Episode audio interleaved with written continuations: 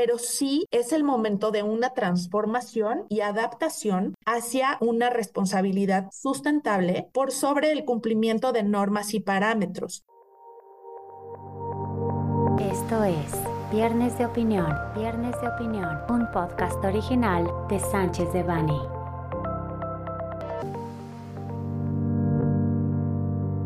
Hola, ¿cómo están? Gracias por acompañarnos en un nuevo episodio de Viernes de Opinión de Sánchez de Bani. Les habla Georgina Gutiérrez, socia del área de práctica de ambiental en la firma, y me acompaña José Enrique Cruz, asociado de la misma práctica. En esta ocasión,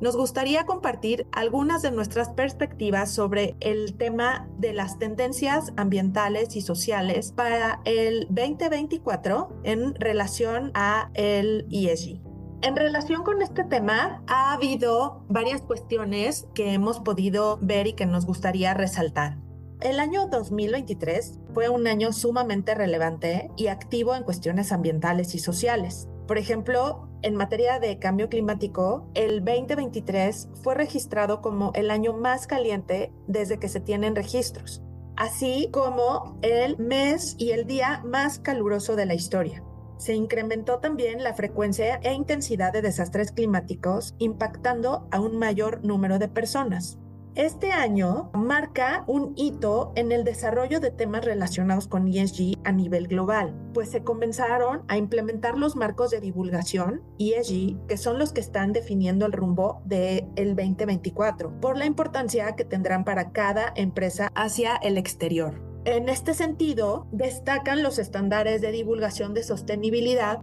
publicados por la Junta Internacional de Estándares de Sostenibilidad en junio del año pasado y los primeros estándares europeos de informes de sostenibilidad publicados por la Comisión Europea en julio. Los complementarios de la Task Force on Nature Related Disclosures en septiembre y el marco de divulgación final publicado por el UK Transition Plan Task Force en noviembre. En México, durante el año pasado, más del 50% de todas las colocaciones de deuda a largo plazo en la Bolsa Mexicana de Valores tuvieron enfoques de sustentabilidad. Mundialmente, se incrementó el interés en el financiamiento sostenible y de impacto. Se disparó la adquisición de superficies de captura de carbono entre los grandes inversionistas, reconociendo la biodiversidad como un producto que gana plusvalía día con día. Finalmente, en el 2023 se realizaron diversas encuestas entre consumidores de diversos sectores e industrias de todo el mundo, donde los resultados fueron contundentes. La sostenibilidad se considera un criterio de compra clave para el 60% de los consumidores y el 85% de las personas indican que han cambiado su comportamiento de compra para ser más sostenibles en los últimos cinco años. Conforme a lo anterior, resulta fundamental analizar las tendencias, perspectivas, retos y oportunidades que se vislumbran en materia de sostenibilidad para el 2024. Por tanto, la primera tendencia o el primer foco que tenemos detectado es el cambio climático. El cambio climático es uno de los principales retos de la humanidad y así debemos entenderlo y reconocerlo para tomar las acciones correctas porque creemos que aún estamos a tiempo para realizarlas. En 2024, el impacto del clima extremo llegará lamentablemente a más hogares y lugares de trabajo y se volverá una preocupación central no solo por su creciente frecuencia e intensidad, sino también por sus efectos en la economía global y la vida cotidiana. Como ejemplos recientes tenemos en México el lamentable suceso del huracán Otis, la sequía y falta de agua en Nuevo León, el alza del nivel del océano, inundación, por ejemplo, de la isla de Holbox, o el déficit de disponibilidad de agua potable en la Ciudad de México. Además de esto, a nivel global, observamos también las inundaciones que ocurrieron el año pasado en Italia o los incendios forestales masivos ocurridos en Norteamérica y Europa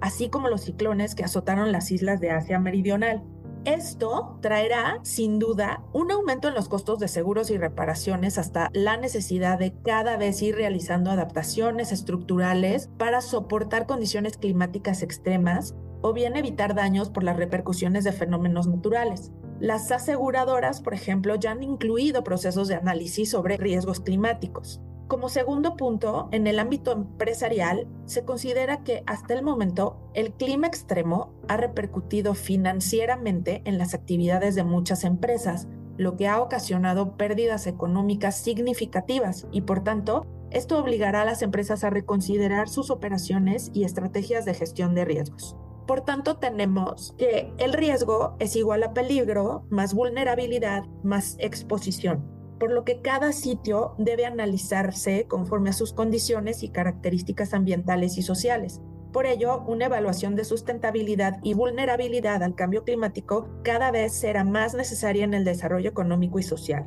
Como ejemplo claro de esto, se encuentran los llamados impuestos verdes. En la actualidad, existen 11 estados con esta carga regulatoria en materia fiscal, pero la tendencia indica que la totalidad de entidades se sumarán a esto antes del 2030. Los principales impuestos son en materia de emisiones de gases de efecto invernadero a la atmósfera, descarga de contaminantes de aguas residuales y extracción de recursos naturales en la entidad. Asimismo, se han emitido diversas normas y programas de transición energética, reducción de emisiones, etc. Entonces, Analizando este primer punto y derivado de varias opiniones que hemos recabado y diversos análisis que hemos revisado a nivel global, nos encontramos ante la pregunta de si se acabó la era de ESG. Como señalábamos, hay una creciente atención que ha recibido el cumplimiento sustentable y social en todos los sectores a través de lo estipulado en diversos mecanismos internacionales y nacionales,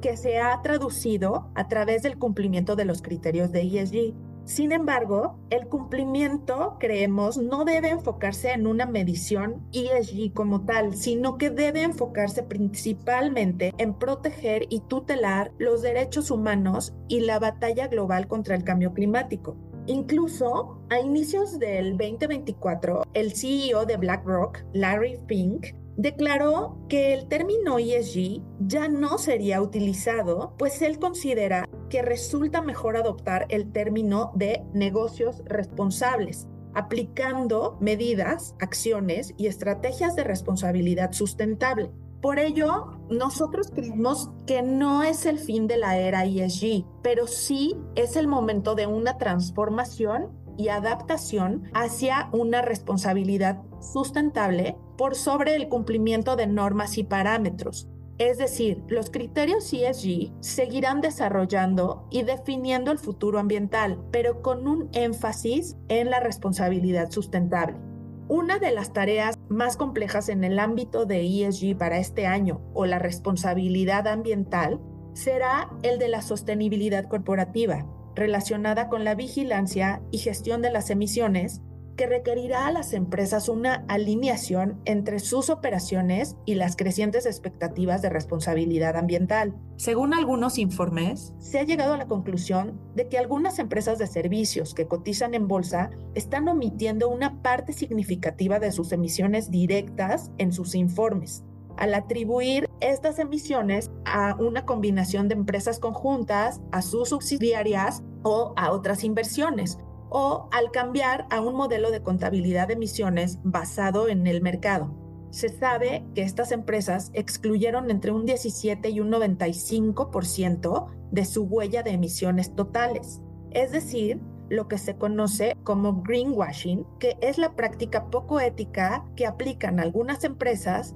para aparentarse respetuosas con el medio ambiente, para posicionarse mejor en un mercado por lo que aún existe un área gris en las prácticas de informes de emisiones que se espera pueda ser aclarada eventualmente por las regulaciones que ya mencionamos y que comenzarán su ámbito de aplicación en este 2024. Entonces, derivado de todo lo anterior, este será un año más justo en materia ambiental y social. Nosotros creemos que será un año en donde se hará la confirmación y materialización de la justicia ambiental y social, toda vez que se observan los primeros casos de litigios contra el greenwashing en cortes europeas y se prevé que los mismos se dupliquen en 2024. Por otra parte, también se estima que en el 2024 se den inicio a los primeros litigios entre compañías que no cumplan con los principios ESG o de responsabilidad social y sustentable,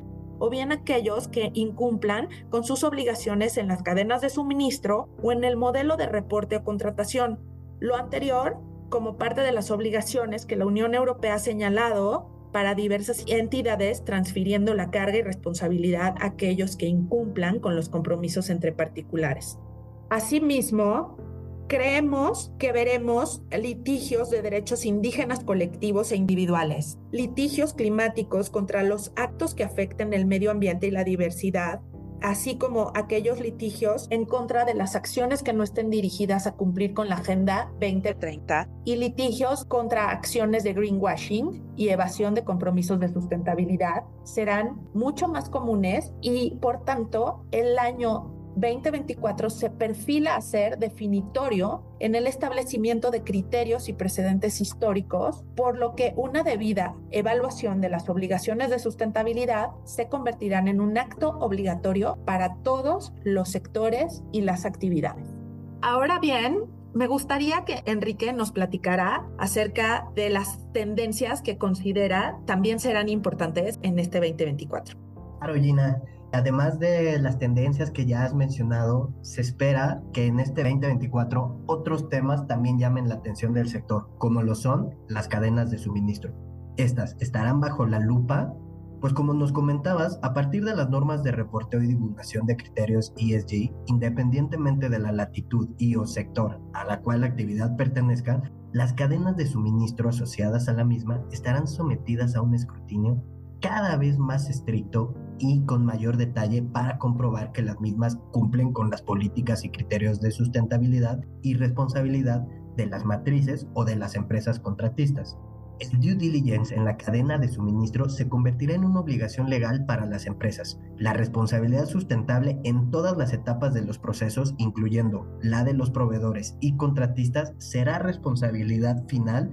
de las matrices europeas y americanas. El reto es poder rastrear qué actividades generan un impacto beneficioso y negativo al medio ambiente, ya que en una multitud de actores involucrados en cada etapa de producción plantea complicaciones significativas para las empresas, pues las acciones de sus subcontratistas pueden causar daños reputacionales a estas. Los reguladores más importantes están adoptando enfoques estrictos, responsabilizando expresamente a las empresas por las actividades en toda su cadena de suministro. Un ejemplo de estos cambios es la nueva regulación de la Unión Europea, enfocada en preservar la naturaleza y la biodiversidad, que requerirá que las empresas demuestren que los productos vendidos dentro de la Unión Europea no contienen materias primas producidas en tierras recientemente deforestadas o a través de trabajos de explotación infantil, esclavitud o que no cumplan con las condiciones laborales e internacionales. Otra de las tendencias que llama la atención es la gestión y aplicación de la inteligencia artificial, pues esta se convertirá en un aspecto crucial para las empresas no solo por el potencial de transformar los procesos y los sectores, sino también por los retos que ya se están viviendo respecto a la privacidad y el cumplimiento regulatorio de la misma. Las empresas comenzarán a enfrentar los retos de maximizar el potencial positivo de la inteligencia artificial dentro de sus procesos y actividades, al mismo tiempo que deberán controlar los riesgos inherentes al uso de esta tecnología. Por ejemplo, la protección de datos personales de los consumidores pueden recopilar una cantidad importante de datos de comportamiento de los usuarios sin su consentimiento para luego utilizarlos con otros propósitos. En este sentido, se prevé que en respuesta a estos potenciales problemas y riesgos, los gobiernos, a través de organismos reguladores, comenzarán a proteger los derechos de privacidad de los ciudadanos que utilicen sistemas potenciados por inteligencia artificial. La Unión Europea es quien lidera este camino y ha venido reglamentando los derechos del usuario, el consentimiento y los propósitos para el uso de datos personales a través de mecanismos de inteligencia artificial.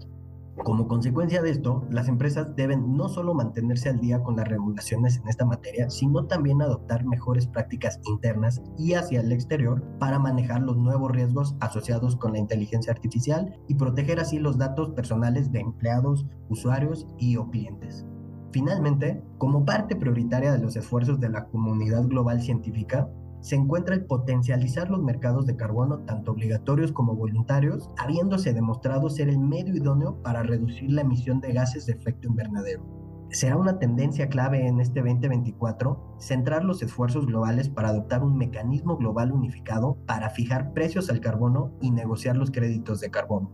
Un ejemplo de lo anterior es el mecanismo de ajuste de fronteras de carbono que adoptó la Unión Europea y que a partir del 2026 requerirá que los importadores de la Unión Europea paguen un arancel de carbono basado en las emisiones de CO2 asociadas con su producción independientemente ésta se realice fuera de la Unión Europea. Varios estudios han demostrado que las empresas y organizaciones que compran créditos de carbono están descarbonizando sus propias cadenas de suministro más rápido que aquellos que no lo hacen.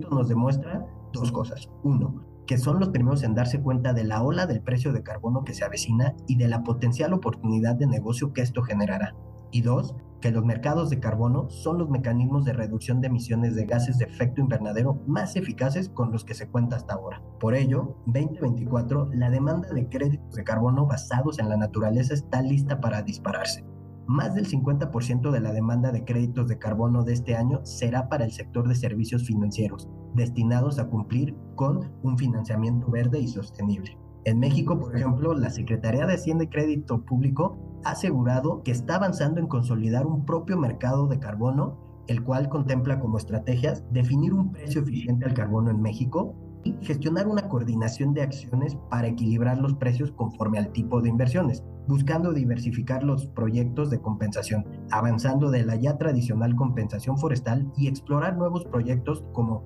sumideros de carbono marinos, los llamados bonos azules, y gestión de residuos para su reciclaje y aprovechamiento, reduciendo la huella de carbono en cadenas de suministro, siendo estas parte de las tendencias que se perfilan para este 2024 en la materia ambiental. Muchísimas gracias, Enrique. Sin duda, estas tendencias que acabamos de mencionar serán las que ayudarán a las empresas a ir evolucionando y avanzando en el tema de ESG. Por lo que, si bien el acrónimo de ESG inició con esta cuestión de transformar la visión que tienen que tomar las empresas para ser respetuosas con el medio ambiente, ahora estaremos hablando y dando énfasis a la responsabilidad sustentable, que será cada vez más la finalidad para proteger y tutelar los derechos humanos. Agradecemos su atención y los invitamos a no perderse nuestro siguiente capítulo de Viernes de Opinión.